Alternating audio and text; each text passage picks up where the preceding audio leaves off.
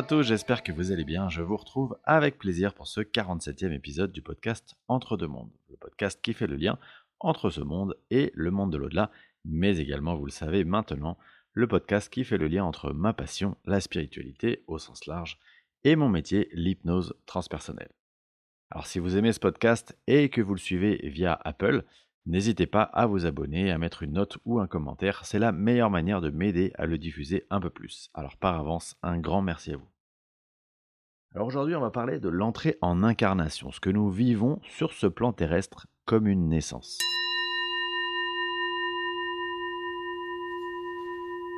Avant cela, euh, deux, trois petits rappels nécessaires pour bien intégrer comment on choisit de se réincarner. Car oui, premièrement, sachez que c'est bien un choix.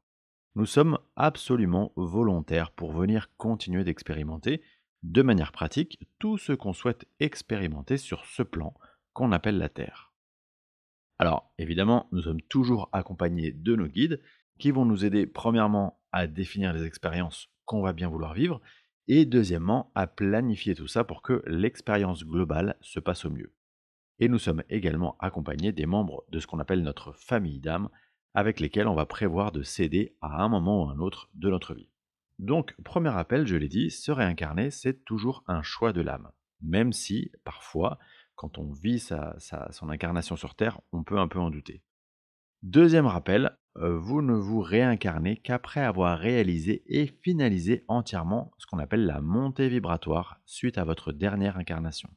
Alors, qu'est-ce que la montée vibratoire, vous allez me dire?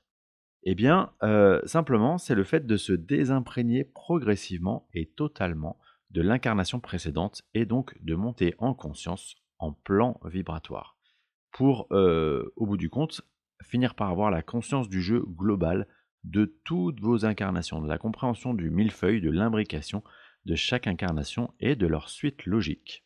Selon l'expérience d'une âme, selon euh, la difficulté de l'incarnation qu'elle vient de terminer, bah ça, cette montée vibratoire, ça va prendre plus ou moins de temps, mais euh, pas de panique puisque rappelez-vous que de l'autre côté, le temps n'existe pas. Donc, on va se placer au moment précis où votre âme, elle a acquis cette sorte de super conscience et donc à la connaissance des expériences qui lui sont nécessaires de travailler pour continuer à évoluer en tant qu'âme. À ce moment-là, elle va donc commencer à élaborer euh, le plan de son incarnation.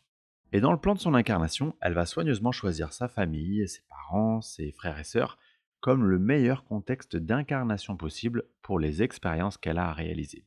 La meilleure rampe de lancement, si vous préférez.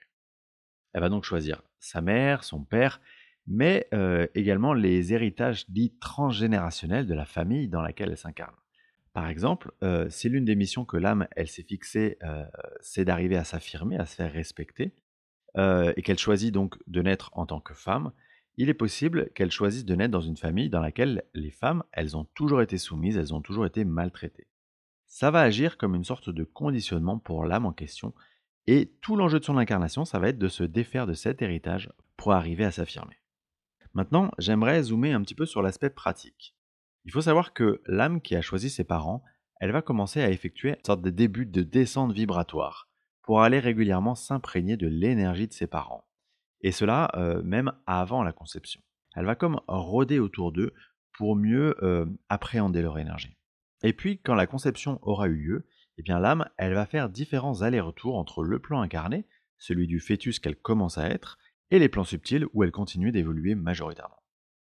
À ce stade, euh, c'est important de vous dire que lorsqu'une âme, elle s'incarne, elle est souvent aux prises avec des émotions qui sont un peu contradictoires. Premièrement, la joie de s'incarner et de faire évoluer son âme, hein, rappelez-vous, c'est un processus volontaire. Et euh, deuxièmement, l'appréhension de la lourdeur de ce que ça représente de s'incarner physiquement dans la matière, avec aussi la peur du fameux voile de l'oubli. Pour rappel, le voile de l'oubli, c'est ce qui fait que lorsque vous vous incarnez sur cette terre, vous n'allez plus vous souvenir de qui vous êtes vraiment. Et donc le travail, votre travail, ça sera d'aller puiser au plus profond de vous pour réaccéder à votre nature véritable. Donc évidemment, il y a une grosse appréhension par rapport à ce voile de l'oubli, euh, qu'on pourrait résumer sous la question suivante, est-ce que je vais être capable de me souvenir vraiment de qui je suis? Puis, plus l'accouchement approche, plus l'âme, elle va passer du temps dans le ventre de sa mère, elle va euh, continuer ainsi à descendre vibratoirement être prête le jour J. Il une chose qui est assez intéressante, c'est le choix du prénom.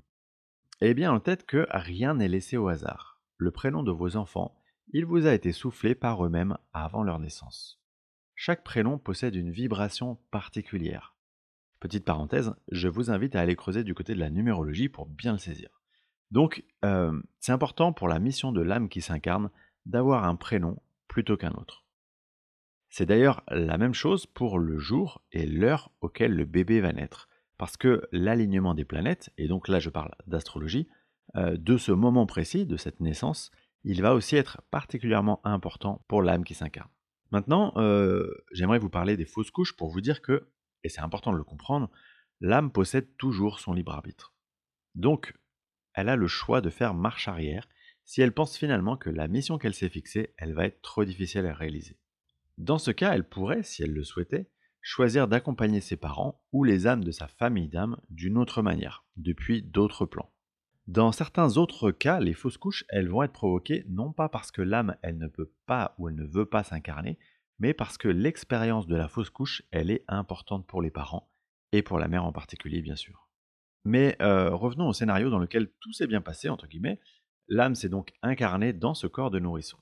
Il faut comprendre que c'est quelque chose d'assez violent que de passer de l'état d'âme super consciente à l'état de bébé enfermé dans une réalité physique hyper contraignante. Et c'est la raison pour laquelle, pendant la première année, un bébé il va passer beaucoup de temps à dormir.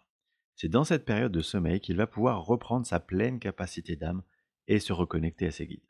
Les guides d'ailleurs vont être extrêmement présents durant ces premiers temps et leur rôle il va être vraiment essentiel. Ils vont passer leur temps à expliquer, à rassurer, à rappeler à cette âme pourquoi elle est dans ce corps, pourquoi temporairement elle est limitée, et ça va être une manière pour l'âme de continuer progressivement à s'adapter à ce contexte. C'est ce qui va faire qu'au fil des mois, évidemment, il va avoir besoin de moins dormir. Alors si vous souhaitez creuser ce sujet spécifique euh, de la naissance et donc de la descente vibratoire d'une âme en vue de s'incarner, je vous conseille évidemment les travaux de Christine André sur euh, la descente vibratoire. Il y a euh, des vidéos qu'elle a fait et des livres qu'elle a écrits qui détaillent très précisément comment ça fonctionne. Et deuxièmement, il y a un livre qui est passionnant, qui est un livre d'Anne Givaudan intitulé Les Neuf Marches. Enfin, petit coup de cœur récent, Lina Mavidam de Cathy Muller.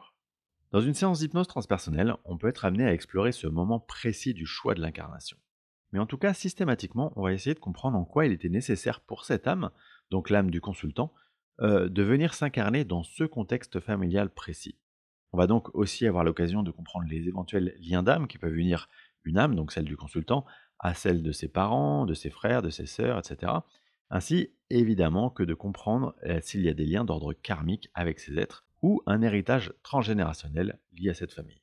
Je vous laisse donc écouter un extrait durant lequel on va aller comprendre la raison qui fait que la consultante, elle a choisi précisément ce contexte d'incarnation.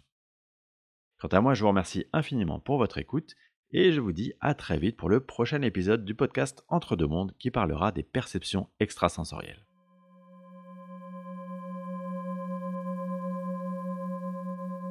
En quoi c'était euh, important pour elle de, pour elle en tant qu'âme de s'incarner du coup dans un contexte familial où, euh, où il y avait justement euh, cette, cette distance en l'occurrence avec ce, ce père et puis, et puis toute cette histoire de vie qu'elle a connue. Il faut qu'elle comprenne justement qu'elle doit se détacher. Elle n'avancera pas tant qu'elle restera accrochée aux autres. Et ouais. En l'occurrence, se détacher de, de, des êtres qui sont son père ou sa mère, comment elle peut le faire euh, sans, sans, sans être dans la culpabilité ou sans... Elle va pas les laisser. Juste qu'elle comprenne que ça, c'est juste de l'amour humain. C'est pas ce vers quoi elle doit aller. D'accord, donc finalement, euh, si je reformule, le, fait de, de, de s'incarner dans cette famille, c'était euh, c'était pour justement s'attacher aux autres et apprendre à se détacher ensuite, par la suite, c'est ça? Mmh OK.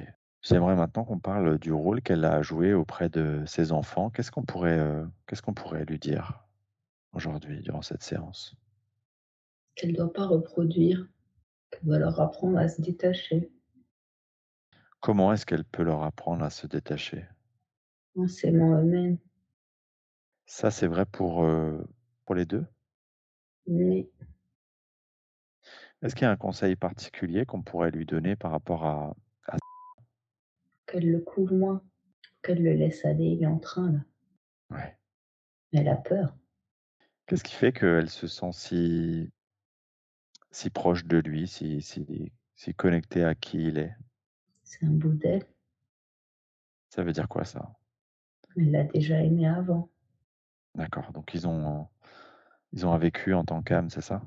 Oui, mais elle l'a déjà perdu avant. Eh ouais. C'est ça qui le fait qu'elle qui fait qu'elle le couvre, c'est ça? Mmh. Ça lui avait brisé le cœur. Mmh. Et ouais, je comprends. Et du coup, qu'est-ce quelle est la raison pour laquelle lui, en tant qu'âme, il a souhaité à nouveau, heu, s'incarner, heu, avec Anne comme mère? Pour lui dire qu'il l'aime. Il l'a pas oublié.